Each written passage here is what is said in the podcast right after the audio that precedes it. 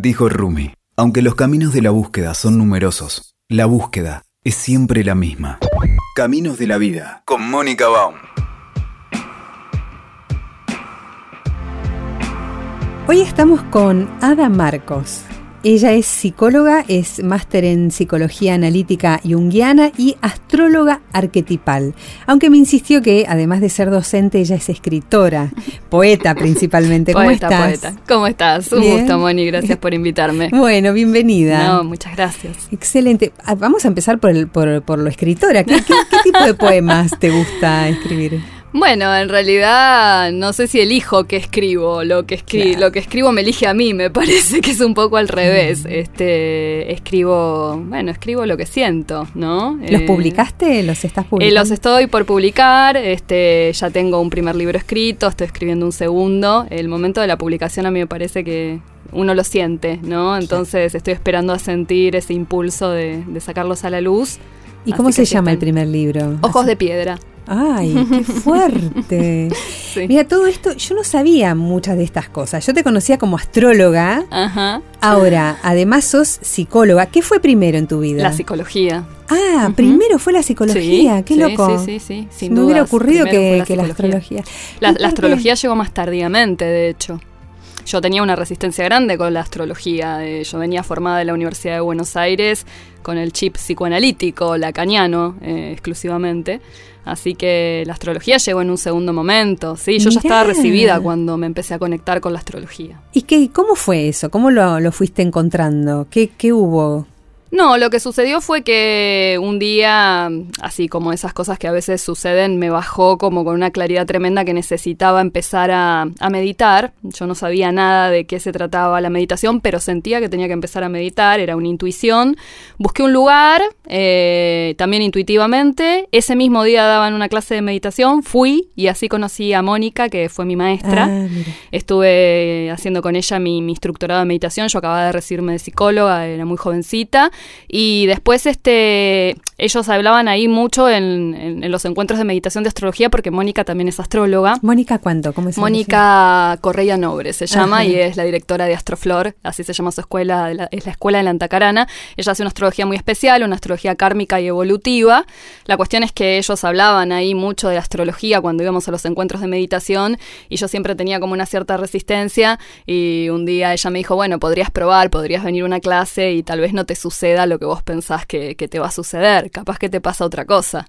Y movida por la confianza que ella me generaba, porque realmente una persona increíble, una persona fundamental en mi vida, eh, fui a una clase y me voló la cabeza. O sea, descubrí un mundo distinto y un uso de la astrología que, eh, que, que se sale totalmente por fuera del prejuicio común que solemos tener y que yo también tenía, de hecho. Claro, claro. De hecho, por eso te resistías a...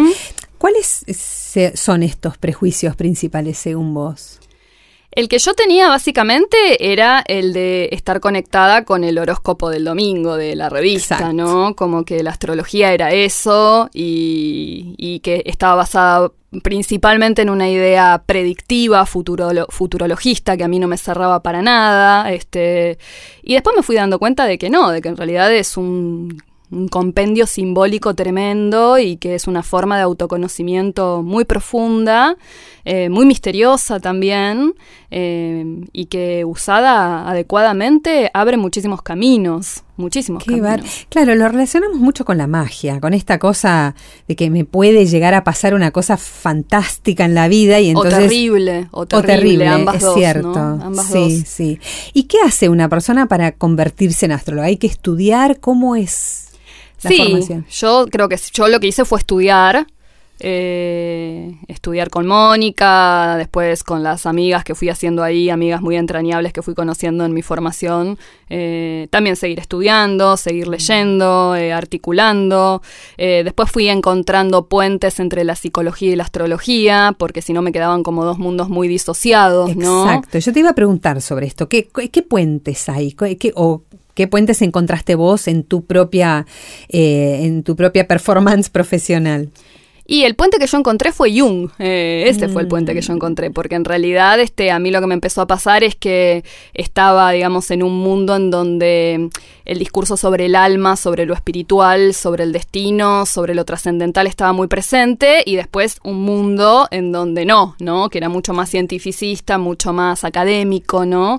Eh, entonces yo estaba muy dividida entre esos dos mundos y en un momento dado encuentro que existe Jung, que nosotros en la facultad eh, prácticamente no lo, no lo veíamos, solo nos lo habían mencionado a propósito, o sea, por lo menos cuando yo estudié en la UBA, a Jung se lo mencionaba apenas como parte de una disputa con Freud, ¿no? Como su discípulo dilecto con el que después se peleó y que Jung había tomado, digamos, los derroteros del misticismo, ¿no?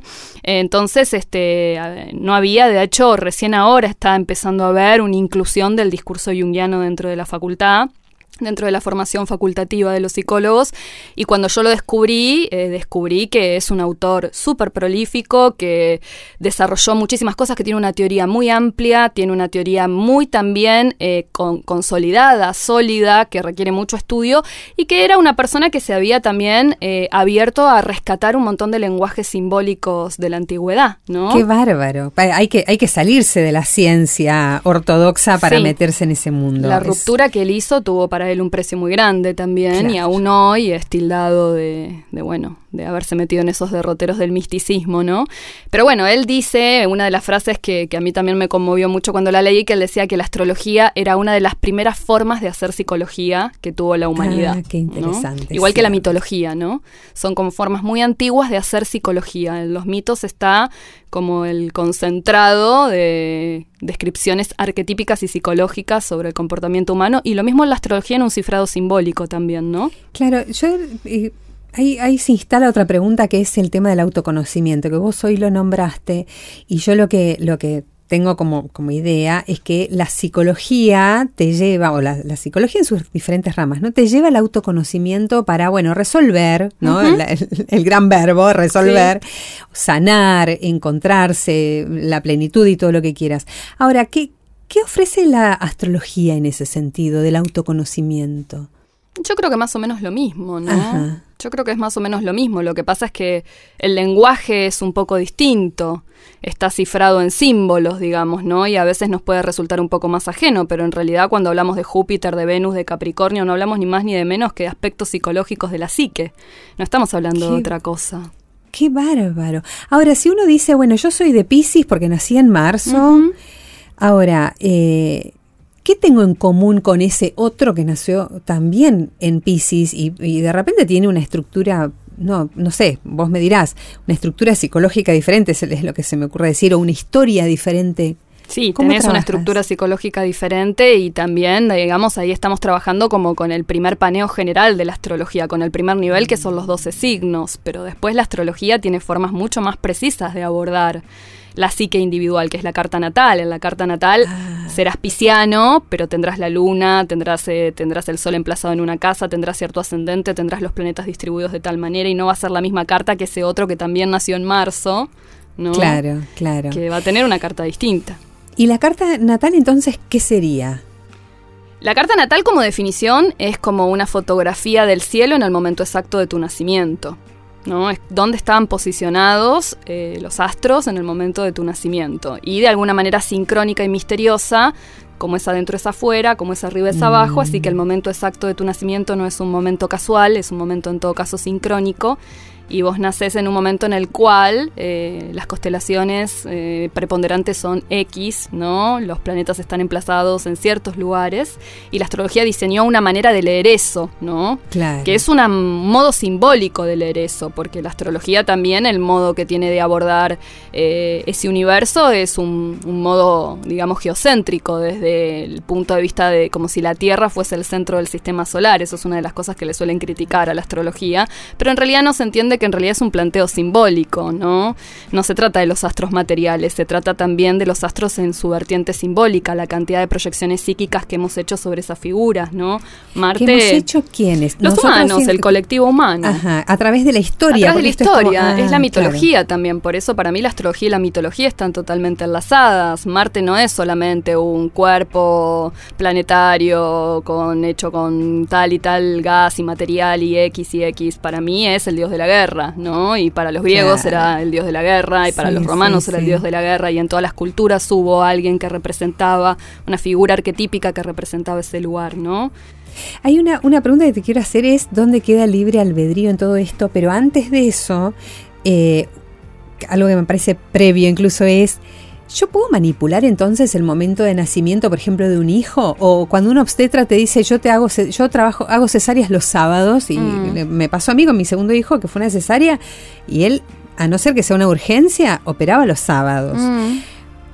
Igual, mm. curiosamente, mi hijo, en lugar de nacer a la tarde, que era lo que teníamos previsto con el obstetra, nació a la mañana. y yo siempre le digo, vos decidiste finalmente y no el médico. ¿Esto es posible que uno maneje? Hay gente que dice que, que, trata de manejarlo, ¿no? Gente que a mí me parece que ahí hay un uso manipulatorio de la astrología. A mí me parece que no, que no, que no va por No es sano. No, no, no, me parece que en realidad está totalmente al servicio de nuestras neurosis más que de nuestro crecimiento personal. es cierto, es cierto. Y cuando la astrología se vuelve también un sistema al servicio del control, ¿no? Que yo lo veo ahora que la astrología está en auge, cómo tengo que estar controlando, qué va a pasar, qué no va a pasar, cuando hay luna llena, cuando no hay luna llena, qué tránsito, entonces qué me va a suceder si tengo este año ascendente en no sé qué cosa. Bueno, la verdad que no. ¿Cómo se hace para no controlar? Porque la verdad que cuando vas y, pedís una sesión, eh, y te dicen, bueno, esto está así o tenés una predisposición a esto, que... ¿Cómo se maneja esa información? con libertad interior. Bueno, es un tema, ¿no? A mí me parece que es un tema porque particularmente yo te incorporé la astrología, pero ante todo soy psicóloga, con lo cual cuando alguien me viene a consultar no es que la propuesta es que yo te diga a vos a través de tu carta quién sos, ¿no? Eso a mí uh, me parece algo terrible. A mí me parece que la astrología es una herramienta más que en todo caso en algún momento nos puede servir como un mapa para orientarnos o para encontrar algún símbolo cuando estamos muy trabados, pero el que tiene que descubrir quién es es el otro. Entonces, todo caso con mi acompañamiento si así lo decidimos, ¿no? Qué bueno, claro. Pero a mí no me parece que la astrología tenga que ser usada para que el consultante venga a sentarse a escuchar quién es y a preguntar y poner a prueba a ver si esto realmente funciona, sino que es la astrología sirve cuando uno también tiene preguntas honestas y verdaderas sobre uno mismo, ¿no? Entonces ahí se abre esa gran caja de Pandora que es una carta natal. Lo que pasa es que vos ahí tocaste otro tema que es el famoso victimismo, o sea, ese lugar cómodo en que yo estoy sentado acá esperando que me mm. digan a ver qué debo hacer o qué pobrecito que me pasó o, qué problema puedo llegar a tener porque la luna, pues no sé qué. Digamos, el tema del victimismo... Eh, es una gran tentación para no resolver. Sí, es una gran tentación para todos, vía la astrología o vía otra cosa, proyecciones en el afuera, siempre podemos encontrar. Pero me parece que sí, en la astrología puede aparecer algo como de justificarnos, ¿no? Justificarnos en que tengo la luna acá o en que tengo esto acá, que en todo caso eso explica un poco ciertas cosas que nos pueden pasar, pero no lo justifica como así, no nos justifica nada. Ahí está donde existe el libre albedrío, uno tiene como un margen de posibilidad de modificar aquello con lo que no se siente cómodo. Trabajo mediante también, ¿no? De mucha conciencia, pero no digo que sea tan sencillo. La, toma de conciencia con esta información que te puede proveer la astrología o la psicología cualquier, digo, ¿cómo, ¿cuál es el paso siguiente? ¿Qué, eh, ¿Ustedes ofrecen también herramientas para sanar, resolver. Se, se, habla bastante en este campo de la psicomagia, ¿no? de, mm. de los ritos, de ¿Qué lugar ocupa este tipo de cosas en, la terapia que vos haces con la gente? Eh, lo que pasa es que en el abordaje que yo hago, em, por lo menos yo no tengo todo el tiempo como un norte que el otro se sane. Yo no pretendo eso. Yo no pretendo nada del otro. Yo pretendo que el otro sea y se recupere las partes que lo componen, ¿no? Y lo voy acompañando en eso. Eh, yo creo que si el terapeuta está tomado por la pretensión de que el otro se sane y que hagamos cosas ya para que te sanes, en realidad es como estar dándole al mensaje al otro de que así como es está mal, ¿no? Que tiene que que tiene que modificarse ya mismo, ¿no? Y que estas partes que no te gustan y te causan problemas fuera, fuera. Y me parece, Jung tenía una frase también muy hermosa que decía, el hombre no anhela perfección, anhela totalidad, ¿no? No es que vengas a ser perfecto y que sanar a veces es una palabra hermosa, pero a veces también puede ser muy pretenciosa, ¿no? A veces lo que hacemos es aprender a convivir con las partes que no nos gustan de nosotros mismos, pero siempre van a estar ahí, o algunos lugares rotos, muy heridos, que también siempre van a estar ahí. Todo caso uno aprende a convivir con ellos más amorosamente, ¿no? Eso también en mi, en mi experiencia personal lo digo, ¿no? Claro. Qué fuerte, claro, porque es cierto, nosotros vamos por la vida buscando plenitud, felicidad y pretendiendo que no duela más, lo que evidentemente nos ha dolido, nos ha afectado y, uh, me dejaste, me dejaste pensando, porque es cierto, uno tiene como esa pretensión de sanar. Sí, y de convertir todo en algo muy como luminoso, ¿no? Desde algunos discursos también hay algo un poco así. Y yo creo que no, que uno también tiene que aprender a lidiar con esas partes no tan luminosas, que tampoco es que estén mal, ¿no? Esa es la famosa sombra de Jung. Sí, podría considerarse la sombra, que también hay todo un discurso alrededor de la sombra. En realidad no son solamente nuestros aspectos reprimidos y oscuros, sino que también son todas aquellas partes nuestras que no tuvieron lugar, que quedaron germinalmente sin desarrollarse y a veces es un poco, un poco como lo que vos decías, como pretender que no duela es un poco una ficción y también, digamos, quizás lo que nos sana, entre comillas, es permitirnos sentir un dolor que en su momento no nos permitimos sentir. como recuperar esa posibilidad, ¿no? O esas, esos lugares que quedaron en germen.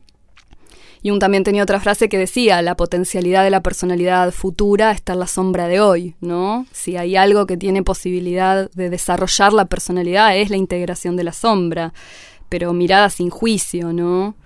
Claro. Sin crítica, sí, desde una actitud de revisión honesta, ¿no? Tampoco vamos a ser autocondescendientes, pero ese tema de la honestidad, o sea, ni siquiera estamos pensando en la honestidad con el otro, sino con uno, mismo. Bueno, es la base de la honestidad con el otro. Cuanto más honesto es uno con uno, más honesto va a poder ser con sí, el otro. Sí, sí, sí. Lo que pasa es que tenemos tantas formas de, de engatusarnos a Miles. Somos un laberinto. Sí, y volviendo al tema de la astrología, ustedes hablan, tienen algunas cosas que a mí me gustaría traer como para para despertar la curiosidad también de la gente, ¿no? Yo alguna vez escuché que en el día del cumpleaños eh, está interesante hacer una revolución solar. Ah, claro. Mm. ¿De qué se trata esto? ¿O qué, qué, qué, recomendarías vos desde la astrología hacer en el día del cumpleaños? Porque es en el día propio, ¿no? ¿O no? Claro, sí. En realidad lo que se, lo que se trabaja desde la astrología es que el día de tu cumpleaños eh, se saca una nueva foto del cielo en el momento exacto en el que el sol, ¿no? Que es el día de tu cumpleaños, es el lugar en el que estaba el sol, vuelve a caer sobre su, vuelve a retornar, por eso es un retorno la revolución solar, vuelve a retornar sobre su propio punto, o sea, vos suponte que cumplís el 21 de marzo. El 21 de marzo de todos los años, el sol retorna sobre su propio punto y ahí tenés la posibilidad de sacar nuevamente esa foto del cielo en ese momento, en ese año, en esa hora exacta en el que el sol vuelve a retornar sobre su posición original y vos cumplís años, y ver cuáles son, digamos, las tendencias energéticas del año. Es una herramienta que se utiliza sobre todo en cierta rama más predictiva de la astrología. Yo no uso prácticamente revoluciones ah, solares. Si algún paciente mío tiene ganas de leerse la revolución en general, le, recomiendo a alguien que lo pueda hacer, siempre tratando de llevarlo a una mirada en donde no haya determinismo, sino que haya una exploración de cuáles son las posibilidades. Sí, es que es la gran tentación, es la gran tentación. Por eso me revoluciona mucho lo que vos me decís, porque me, me sacás de cuajo un montón de prejuicios o preconceptos que, que, tenemos instalados con el tema de la astrología. Y, en el caso de una persona, por ejemplo, que no sabe el día o, la hora en que nació, ¿qué pasa? ¿Cómo se trabaja ese tipo de casos?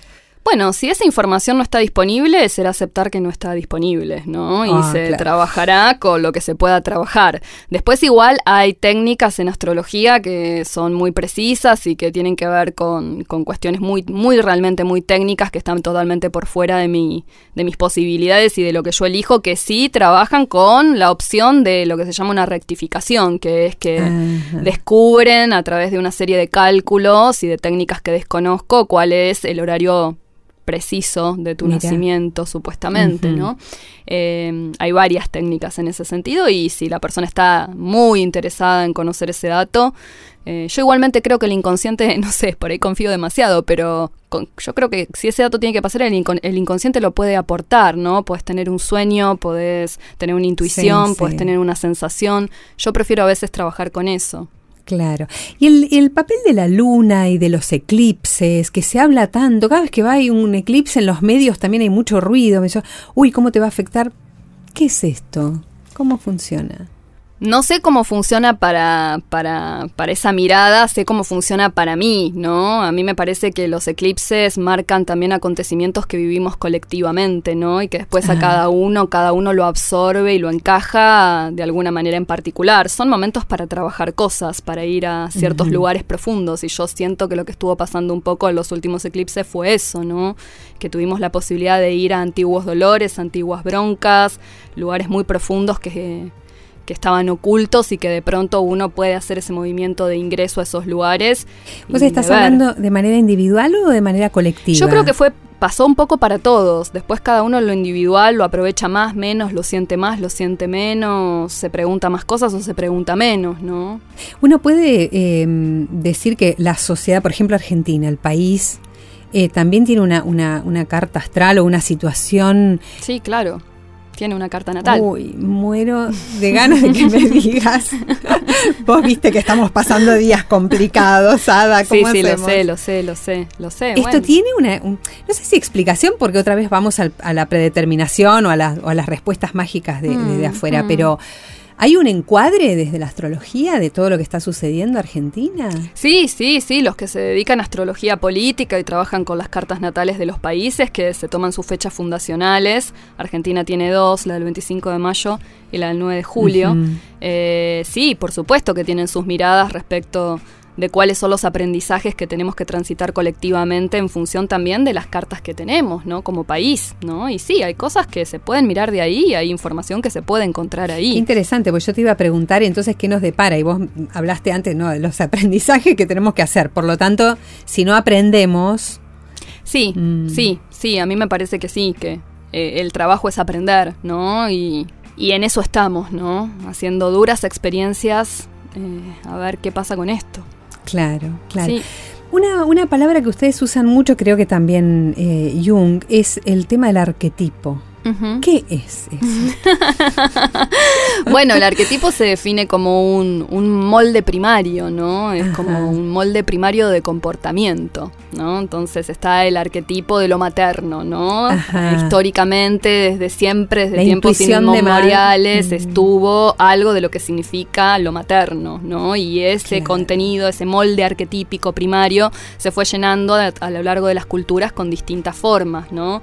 Entonces está el aspecto de Demeter, ¿no? Para los griegos, la gran madre, ¿no? Mm. Un aspecto de la madre, ¿no? Este, después eh, los hindúes tienen las suyas, los nórdicos tienen las suyas, la Virgen María, el cristianismo tiene la suya, ¿no? Eh, todos internamente, individualmente tenemos inscripto este molde de lo materno y en nuestra experiencia individual ese molde se llenó con lo que significó para nosotros el vínculo con nuestra madre y con los, los sustitutos simbólicos de lo materno. Un arquetipo es un molde primario, es como una huella básica, ¿no? Podríamos perdón, interpretar desde ahí, por ejemplo, el machismo y esta, esta movida feminista que hay, esta revolución de las mujeres por, por, eh, por la equidad o, por, digamos, defender sus derechos, ¿tiene que ver con esto o no? Todo se puede interpretar desde lo arquetípico, ah. porque en realidad los arquetipos para Jung son el modo en el cual se, se organiza la información en el inconsciente colectivo, ¿no? está organizada a través de los arquetipos. Entonces todo es arquetípico en el fondo, porque en el fondo todo está sostenido por el inconsciente colectivo, ¿no? O sea que esto se puede modificar. ¿En qué sentido vos lo pensás de modificarse? Digo, porque si estamos en una, en una sociedad muy patriarcal, eh, y se, se, está buscando que esto se modifique en el sentido de darle más lugar a la mujer. Sí. Que, que bueno, eh, tiene sus extremos y, digamos, tiene su, su, evolución a veces más dolorosa o menos dolorosa, pero es, por eso digo, ese arquetipo, por ejemplo, patriarcal, ¿esto se puede modificar? Sí, yo creo que en realidad estamos eh, en una etapa en donde estamos intentando como hacer una integración, porque históricamente o filogenéticamente, digamos, hubo primero un, estadio matriarcal para la humanidad, después una transición a un estadio patriarcal, Y ahora me parece que estamos en una transición en donde ese patriarcado dominante, hegemónico, con todas sus sombras y sus luces, tiene que transformarse y tendría que integrarse con, sí, con un lugar distinto a lo matriarcal que fue y a lo femenino que fue tremendamente oprimido durante los dos mil años de patriarcado. Estamos en esa transición, ¿no? Y creo que muchos fenómenos que están sucediendo ahora se pueden leer desde ese intento de transicionar y de lograr algún tipo de integración distinta. Claro.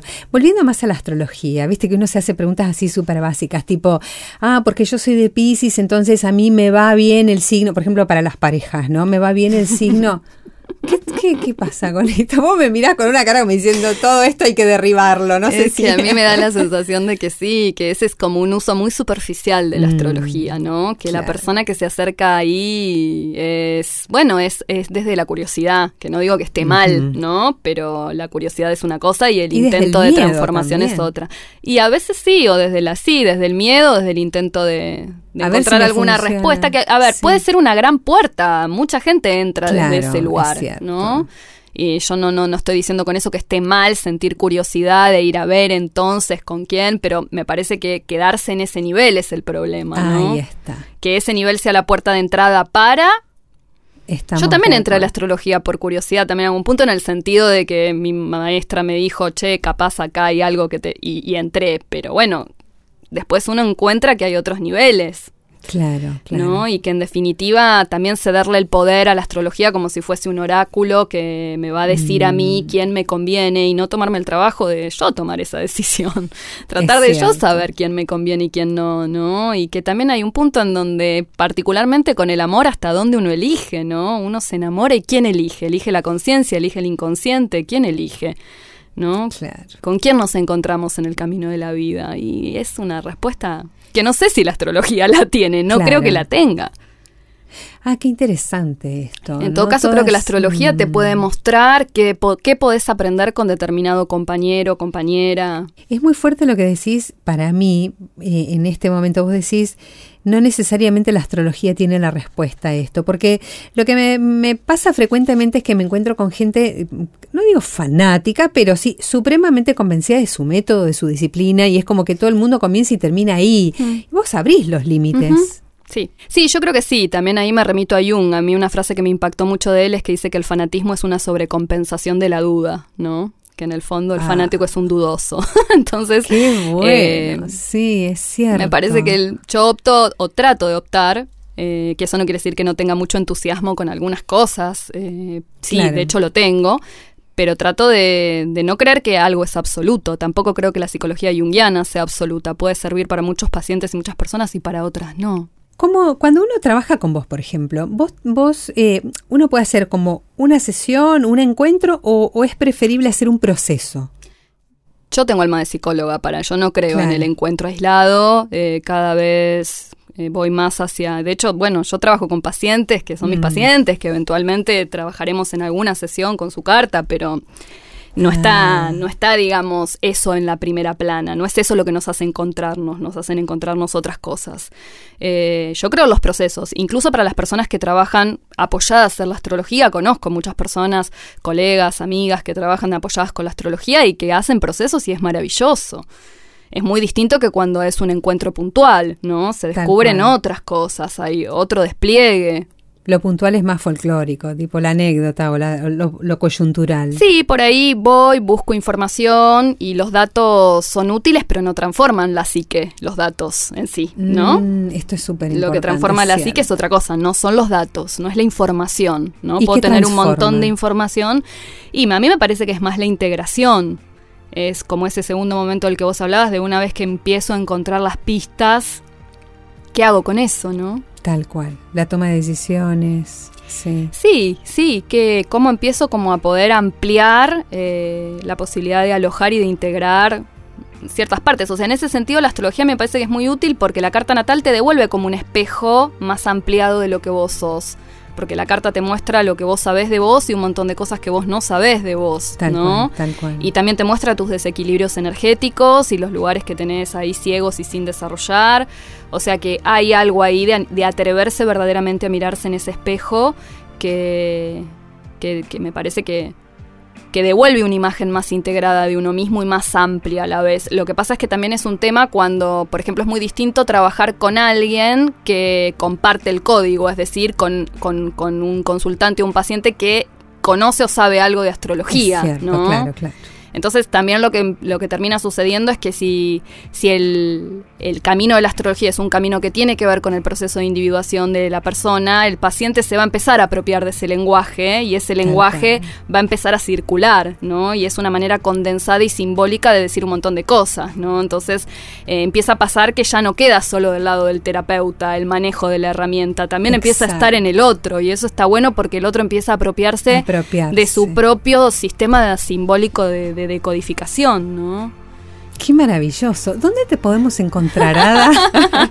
Porque yo ya, yo te escucho y la verdad que es, me derribaste así en este ratito que, que, de todas formas ya fue larguísimo, pero siempre me pasa esto, ¿viste? Me quiero sí, quedar horas. ganas de quedar charlando. Tal cual, pero pero me sacaste así de un plumazo un montón de creencias y que creo que son creencias muy instaladas, por eso mm. tampoco me avergüenzo, me, al contrario, prefiero traerlas. No, por supuesto. Justamente para, no hay que avergonzarse para de desarmarlas sí. y ver qué podemos hacer uh -huh. ahí. Pero ponele que alguien te quiera buscar, ¿dónde te puede encontrar? No, me pueden contactar por el Facebook, este, uh -huh. mi proyecto se llama Mousai, que es musas ah. en griego, así que trabajo ahí con, con, una inspiración griega básicamente, pero este, bueno, ahí es en general, eh, no estoy muy en las redes sociales. La realidad uh -huh. es que también cada vez es como si me fuese metiendo un poco más para adentro en ese sentido. Pero bueno, ese es un punto de contacto y ahí pueden ver y está la página y hay cosas claro. que pueden chusmear, hay algunas cosas, hay algunos audios también, así que bueno. Fantástico. Yo me hago otra lista y te vuelvo a llamar. Cuando porque, quieras. porque te digo, obviamente que esto me quedó, me quedó muy, muy corto el espacio, pero me, me abriste un montón de otras preguntas. No, que eso es lo maravilloso. Qué bueno, gracias. Gracias a vos por haberme Fantástico. invitado a tu espacio. Gracias. Gracias, Ada. No, a vos, Moni. Escuchaste Caminos de la Vida con Mónica Baum. WeToker. Sumamos las partes.